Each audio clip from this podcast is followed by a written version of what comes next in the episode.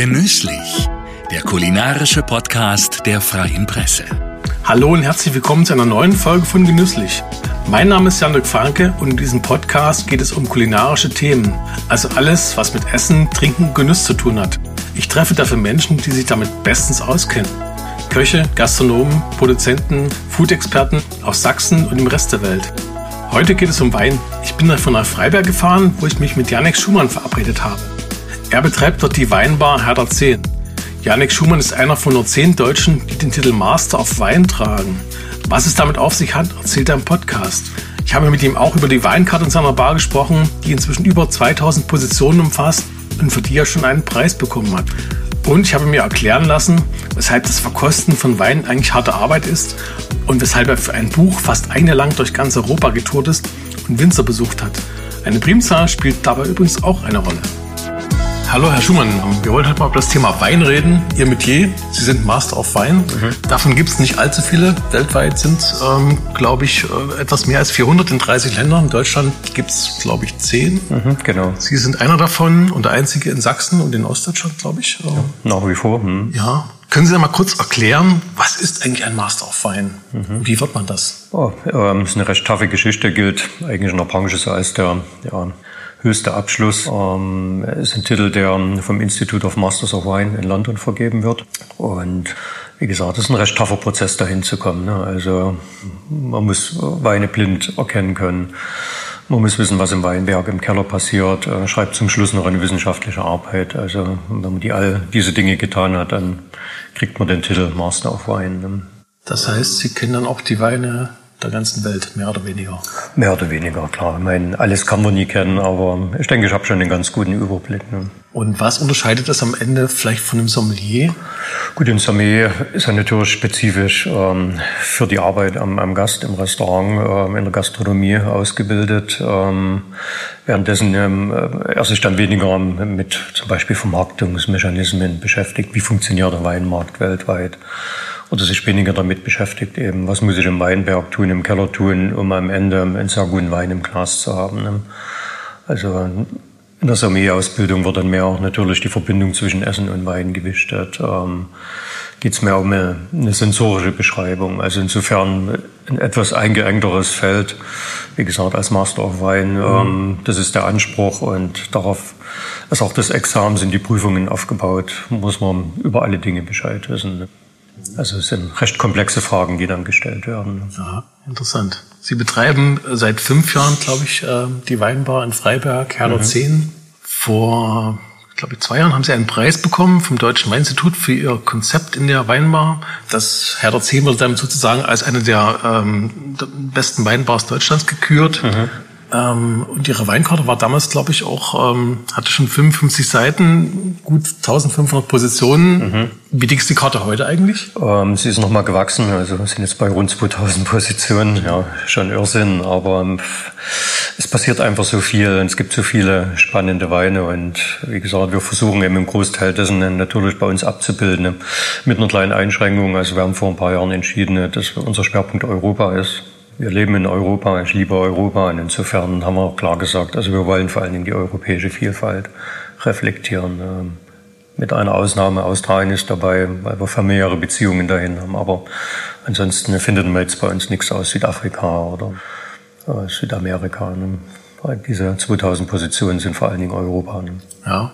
Und äh, kennen Sie eigentlich alle Ihre Weine, die Sie auf der Karte stehen haben? Ja, die kenne ich schon. Ne? Also, klar, das ist der Anspruch. Ne? Mhm. Also Wein ist für uns ähm, was sehr Individuelles und für mich auch was sehr Emotionales ne? und ähm, immer mit einer Botschaft versehen. Ne? Und diese Botschaft, die kann ich ja am, am Ende nur rüberbringen, mhm. ähm, wenn ich logischerweise auch die Macher eben kenne, ne? die dahinter stehen. Und deswegen, also wir, wir kennen alle Weine, wir kennen alle Winzer. Bei den meisten bin ich auch gewesen. Also gibt es ganz, ganz wenige Ausnahmen auf der Karte wo es aus irgendeinem Grund nie geklappt hat bisher. Das ist ja trotzdem eine ganze Menge, da muss man sicherlich viel probieren. Mhm. Das ist das Schöne, ne? Sagen auch viele, auch so ein Studium würde ich auch machen, ne? Den ganzen Tag Weine probieren, ja. Das ist eine schöne Komponente, aber es kann auch harte Arbeit sein, ne? Ähm, Dazu muss man kurz erklären, die, weil man die Weine verkostet, professionell werden ja auch ausgespuckt, das heißt, genau. man trinkt die nicht und ähm, genau. es ist auch dann, wenn man 20, 30 Weine hintereinander wegprobiert, auch dann irgendwann auch anstrengend, oder? Absolut. Ich meine, das ist ganz klar, dass irgendwann noch die, ja, die Nase, der Mund irgendwo ermatten. Ne? Ähm, trotz des Ausspucken eine minimale Menge an Alkohol nimmt man ja immer mit auf. Also, also man fährt dann schon irgendwo in seiner Sensibilität ein Stück weit runter. Ich denke, das kennt ja jeder, wenn er ja, verschiedene Parfüms probiert. Ne? Dann weiß man auch, so nach fünf, sechs Parfüms wird es schon schwierig, dann ne? diese noch äh, ja, differenziert wahrzunehmen. Ne? Und man kann das trainieren. Also klar, ähm, für die meisten. Ne? Jetzt Wein trinken, ist sicherlich nach acht bis zehn Wein Schluss. Das merken wir auch immer in den Weinproben bei uns. Ne? Das ist dann für viele irgendwie auch so und das Maximum erreicht. Ich denke, ich kann schon über den, über den Tag hinweg 60, 70 Weine differenziert probieren, ne? mit Pausen zwischendrin. Das geht durchaus. Ne? Aber es ist tough. Ne? Mhm. Welche Weine sind bei Ihnen am meisten gefragt? Eigentlich gibt es da bestimmte ähm, Sorten, bestimmte Typen von Weinen, die jetzt äh, bei Ihnen würde ich so nie sagen. Das Schöne ist halt, dass viele Gäste sich von uns führen lassen ne? und äh, sehr offen sind. Ne? Also deswegen ähm, ist vielleicht eine besondere Situation eben bei uns. Ne? Also dass wir ähm, viele Weine auch offen anbieten, die wechseln halt täglich. Ne? Also an den Tagen, wo wir offen, offen haben, wir haben immer so 20, 25 Weine, die man glasweise probieren kann. Und wie gesagt, es wechselt von Tag zu Tag, von Woche zu Woche. Ne? Deswegen ähm, kann man sich da gar nicht so genau festlegen, ne? was geht am meisten, am besten. Ne? Was trinken Sie am liebsten? Alles, was gut ist. Ne? ich habe schon Favoriten, also klar. Ähm, aber auch da, wie gesagt, ich bin sehr offen. Ne? Äh, Probiere vieles. Spätburgunder oder Pinot Noir ist sicherlich einer meiner Leidenschaften bei den roten Sorten. Ne? Ähm, bei Weiß äh, mag ich unwahrscheinlich ähm, Grenache Blanc, ne? also eine Rebsorte, die in den letzten Jahren ja bei mir extrem in den Fokus gerückt ist. Chardonnay, klar. Ne? Aber wie gesagt, also all das, was gut ist, was individuell ist, das trinke ich. Ne? Was darf und muss ein guter Wein eigentlich kosten und, und wo, wo kaufe ich den am besten? Gehe in den Supermarkt oder äh, Fachhandel oder wo bekomme ich das? Das ist immer die Erwartungshaltung, die ich an den Wein habe. Ähm, wenn man was Individuelles haben will, klar, dann ist der Fachhandel die erste Adresse. Ne? Weil so wie ich kenne natürlich die Fachhändler, äh, logischerweise die Winzer und kenne auch die Gegebenheiten, unter denen Wein entsteht. Also ich denke durchaus, dass das auch für viele ein wichtiger Aspekt ist. Ne? So wie man mehr und mehr kritischer wird, was man eigentlich isst, ähm, unter welchen Bedingungen wird das hergestellt, so ist es auch beim Wein. Und da kann der Fachhändler letztendlich in den meisten Fällen noch klare Auskunft dazu geben. Ne? Also insofern, ich denke, die spannendere Auswahl, die hat man beim Fachhändler. Sicherlich gibt es auch Supermärkte äh, oder den Einzelhandel, ähm, die gut sortiert sind, aber meistens eben Weine mit weniger Individualität. Und muss ein guter Wein immer viel kosten oder bekommt man auch für weniger Geld? Das ist äh, eine Frage, was viel ist. Ne? Hm. ja, sagen wir, wie viel muss ich anlegen, um im Schnitt? Ich denke eben, um den Wein ähm, ja, letztendlich im Glas zu haben, der, der wie gesagt unter vielleicht Grundsätzen der Nachhaltigkeit hergestellt wurde, der Spaß machen soll, der vielleicht auch ein ja, Fingerprint hat, eben ähm, was macht eine Region aus, ein Jahrgang aus. Also wenn man heute so die ähm, ja, sag ich mal, den Aufwand sieht, den man dafür betreiben muss. Also ich denke, unter ja, 10 Euro wird es schwierig, einfach einen Wein herzustellen dafür. Klar, hängt immer ein bisschen von den Gegebenheiten ab. Ne? Wo sind meine Weinberge? Bin ich in einer Steillage? Ist das was anderes, als wenn ich irgendwo in, der Ebene bin? Ne? Also die Arbeitsstunden im Weinberg spielen da sicherlich auch eine große Rolle dabei ne, bei, der, bei der Preisfindung. Ne. Aber ich denke generell so unter acht bis zehn Euro wird es schwierig oder ist es eigentlich nie machbar. Ne. Ja.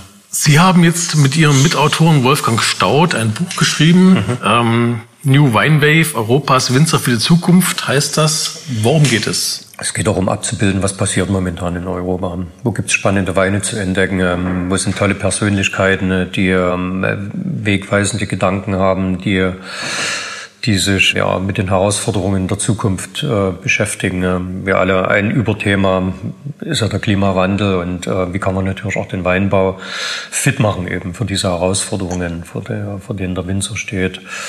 Das zeigen wir in dem Buch. Wir zeigen in dem Buch, ähm, wie geht man mit dem kulturellen Erbe im Wein um? Also für mich ein ganz, ganz wichtiges Thema. Ich finde, ein authentischer Wein ähm, braucht ganz klar einen kulturellen Bezug. Und das ist eben die Frage, ne, wie, wie bewahren wir das auch? Ne? Also wie haben wir diesen Schatz, den wir zum Beispiel in Sachsen haben, dass wir seit Jahrhunderten Weinanbau haben. Was können wir dafür tun, dass auch in 500 Jahren eben dieser Weinanbau so noch funktioniert und sichtbar ist? Ne? Und das eben ähm, zeigen wir klar über Europa hinweg, von Bulgarien bis Portugal Weil klar, es gibt unterschiedliche regionale Gegebenheiten, ähm, unterschiedliche klimatische Bedingungen. Also am Ende sieht man eigentlich, wie wunderbar divers Europa ist. Ne? Also weil ja für uns werden diese Positionen mit 2000 Positionen, die waren, ähm, wo wir Europa abbilden, haben.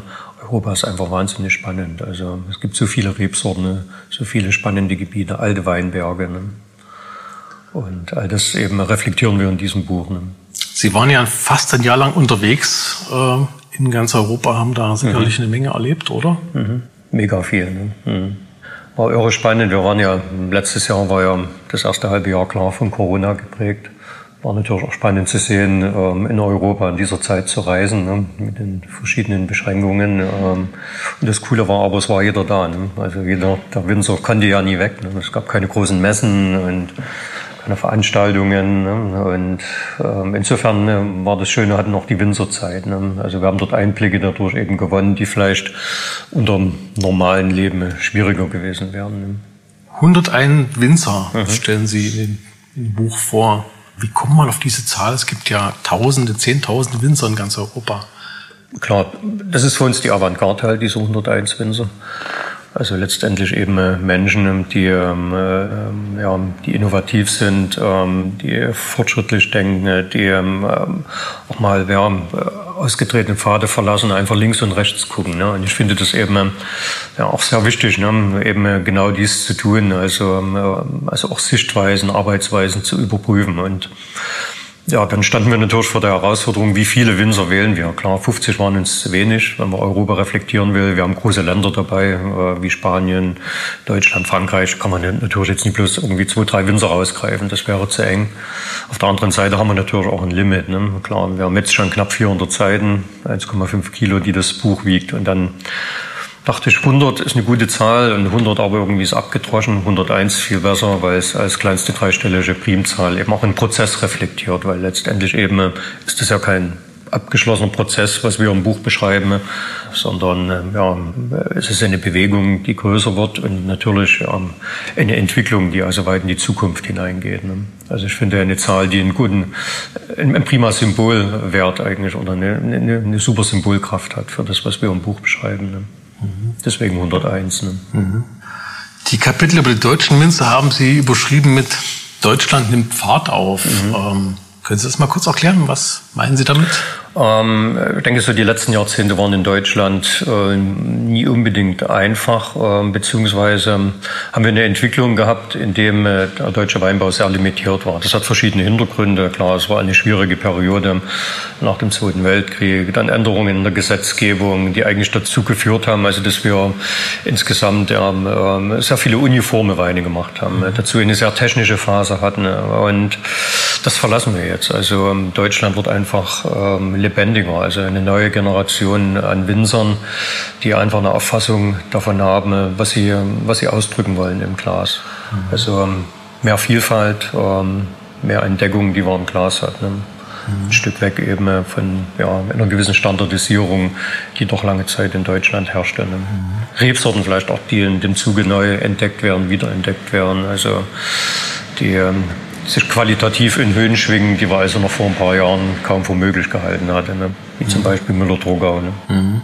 Sie schreiben ja auch, ähm, dass halt auch alte Verfahren und alte Techniken wieder mehr Aufmerksamkeit geschenkt wird und dass man diese Verfahren jetzt wieder nach wie früher ansetzt, sondern auch in die Neuzeit bringt. Können Sie da mal ein Beispiel dafür nennen? Gerade eben, wenn, wenn ich mir die Arbeit im Weinberg angucke, also gibt es äh, sicherlich Bewirtschaftungsformen, ähm, die in der Vergangenheit praktiziert wurden, die durchaus einen Lösungsansatz eben für die Herausforderungen darstellen, vor, von der wir momentan stehen. Ne? Also ähm, der Klimawandel, was bringt das vor allen Dingen für Herausforderungen? Ähm, wir haben äh, mehr Wärme, ähm, wir haben größere Trockenphasen, wir haben extreme Ereignisse und ich als Winzer muss natürlich mich irgendwie darauf einstellen, darauf reagieren. Und äh, das war ganz interessant zu sehen, äh, zum Beispiel auf Mallorca oder auch bei, in Franken beim Stefan Krämer, ne, dass also alte Bewirtschaftungsformen uns durchaus helfen können, eben auf diese Probleme ja, ähm, zu reagieren, beziehungsweise eben letztendlich die Weinberge an die, zu adaptieren eben ne, für, für diese neuen Herausforderungen. Ne, eben gerade was, wie gesagt, das Thema Trockenheit betrifft. Ne. deswegen denke ich, dass manchmal der Blick zurück uns eben Lösungsansätze geben kann. Jetzt nicht unbedingt, dass wir sagen, äh, früher war alles besser, ne? ganz klar. Aber ähm, mein, vor 300 Jahren ähm, die Menschen hatten den Intellekt ne, und haben Dinge praktiziert mit dem äh, großen Erfahrungsschatz. Einfach, dass sie auch Dinge beobachtet hatten, einfach weil sie es nie erklären konnten. Wir können heute Dinge natürlich aus einer wissenschaftlichen Perspektive besser erklären.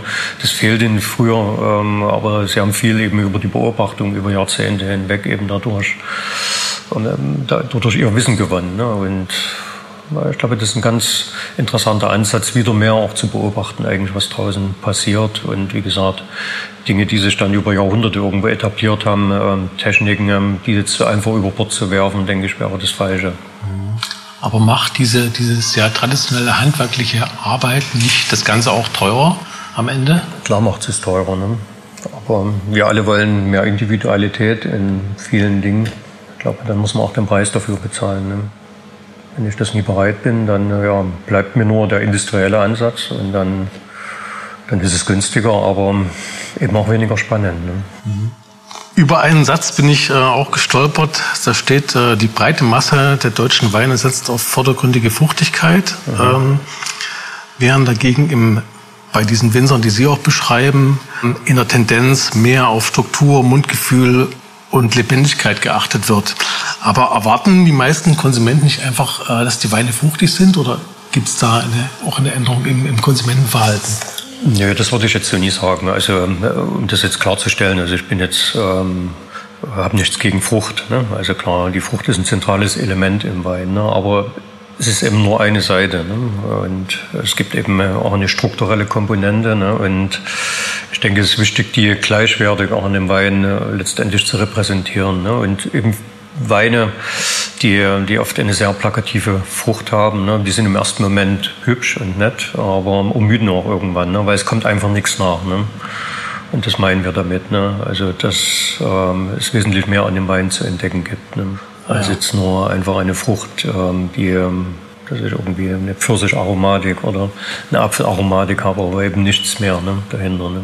Und wie, wie gesagt, das hängt so ein bisschen natürlich auch mit dem, was ich vor uns als technische Phase beschrieben habe, zusammen. Ne? Also wenn ich natürlich sehr regulativ im Keller arbeite, Kühlvergehre, Reinzuchthäfen verwende, ne? dann habe ich natürlich auch ein relativ uniformes Geschmacksbild, was eben auch sehr fruchtige Weine hervorbringt. Aber wie gesagt, denen fehlt einfach die Lebendigkeit, denen fehlt die Tiefe. Ne?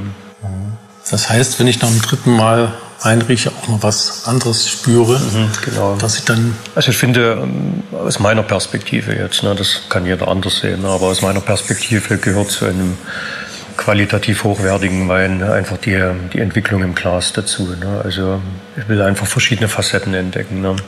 Wenn das Ganze irgendwo statisch über 10, 15 Minuten im Glas ist, ne, dann, dann, dann fehlt mir eindeutig was. Ne? Und ich denke, große Weine, individuelle Weine, authentische Weine, die haben eben genau diese Dimension. Ne? Also, dass ich ständig neue Dinge entdecke, also wirklich mich damit beschäftigen kann und auch diskutieren kann. Also, ich finde, Wein ist ja ein, ein wunderbares Element am Tisch, ein Träger mhm. der Kommunikation. Ne?